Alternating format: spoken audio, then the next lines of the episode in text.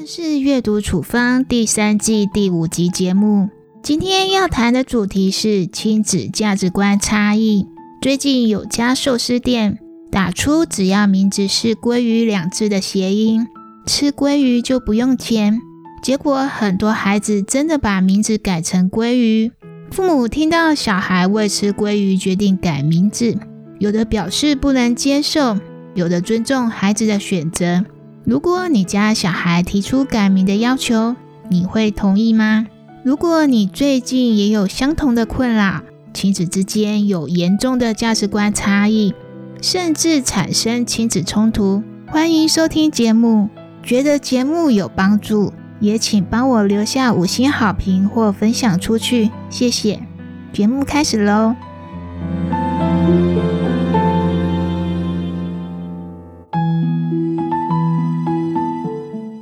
如果有一天你的孩子跟你说他为了想吃鲑鱼改名字，你会同意吗？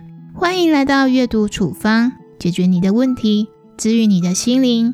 嗨，我是说书人婉莹。今天的处方书目叫做《教养是一种可怕的发明》，作者艾丽森是享誉国际的儿童发展专家，对于孩子的心智、大脑和学习方式，没有人比他更了解。针对亲子价值观不同，艾丽森在书中提供两个特别的观点，也许父母听完会产生不一样的想法哦。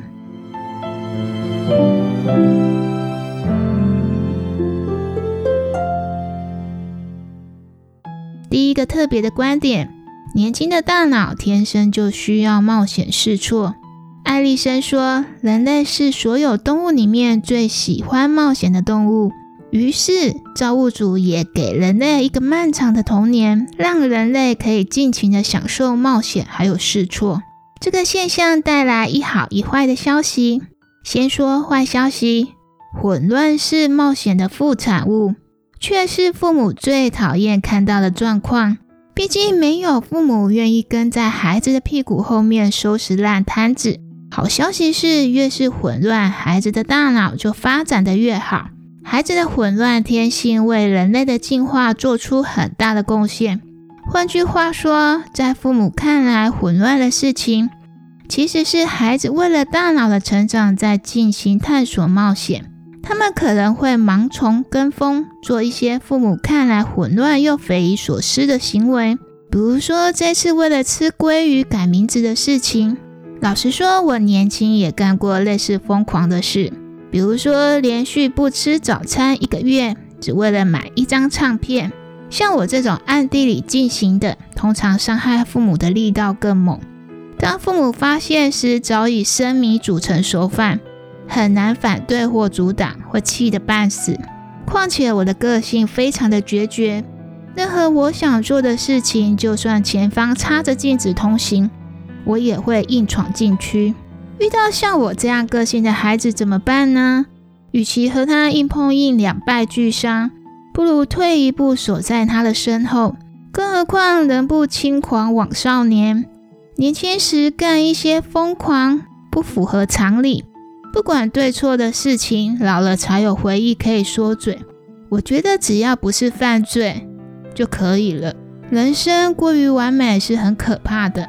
艾丽森希望父母明白一点。年轻的大脑天生就要冒险，成熟的大脑则负责运用。跳过冒险，大脑不可能成熟，也没有能力可以负责运用。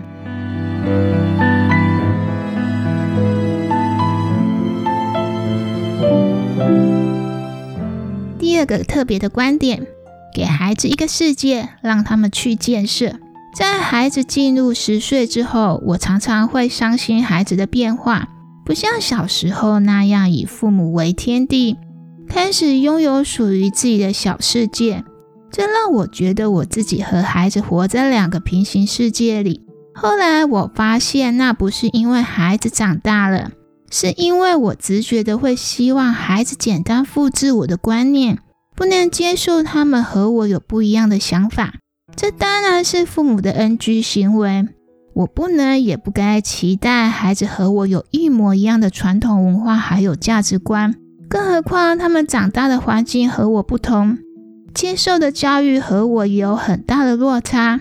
关于文化和价值观，没有所谓的对错。我觉得当父母的要试着收手，给孩子一个世界，让他们去建设。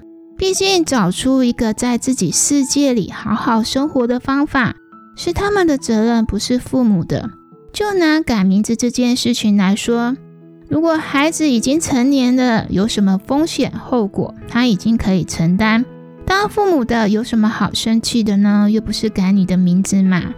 如果改名字可以让孩子在他的世界里快乐生活，想改就改吧。如果未成年，请孩子想办法说服你，一来训练他的思辨还有口条，二来还可以增加亲子对话。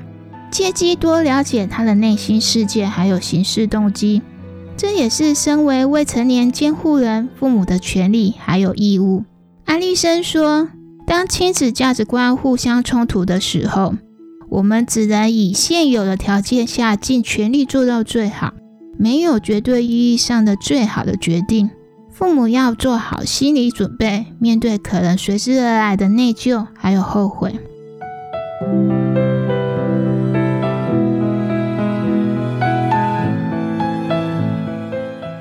本书的简体书名叫做《园丁和木匠》，因为作者认为照顾孩子就像照顾花园，做父母就像做一个园丁。因为我自己也热爱园艺哦，常常会在家里养花花草草，所以我清楚明白，当园丁是一个很辛苦、很劳累的工作，还很容易心碎，还有沮丧。有时候你认真照顾的幼苗意外枯萎。那种心痛难以言喻。重点是你无法预估花草的生长，就算拟定再好的培育计划也一样。玫瑰花开的花色不是你喜欢的粉红色，藤蔓死命不肯爬上你为它立的辅助杆，好不容易结果了，却被鸟儿啄了一口。除非你种塑料植物，就可以避开风险和辛苦。可是那样一来，你就没有机会欣赏到不同花朵还有树叶在阳光微风中的千姿百态了。优秀的父母就跟优秀的园丁一样，只负责创造环境。不同的孩子具有不同的优势还有美丽，同时也具有不同的弱点还有生长困难。一座好的花园会不断的变化，因为它在适应不断变化的天气还有季节环境。所以呀，家庭环境也要随着孩子的成长不断转换陪伴的方式。最后用作者爱丽森的金句当做结尾，也跟所有的父母共勉之：好父母不一定会把孩子变成聪明、快乐或成功的成年人，但可以打造出强健、具有高适应力和韧性的新一代人。欢迎来我的网站阅读本集文字版本。有任何想法或意见，也欢迎在阅读处方的任何一个平台上留言给我。我是说书人婉莹，阅读处方，我们下次节目再见，拜拜。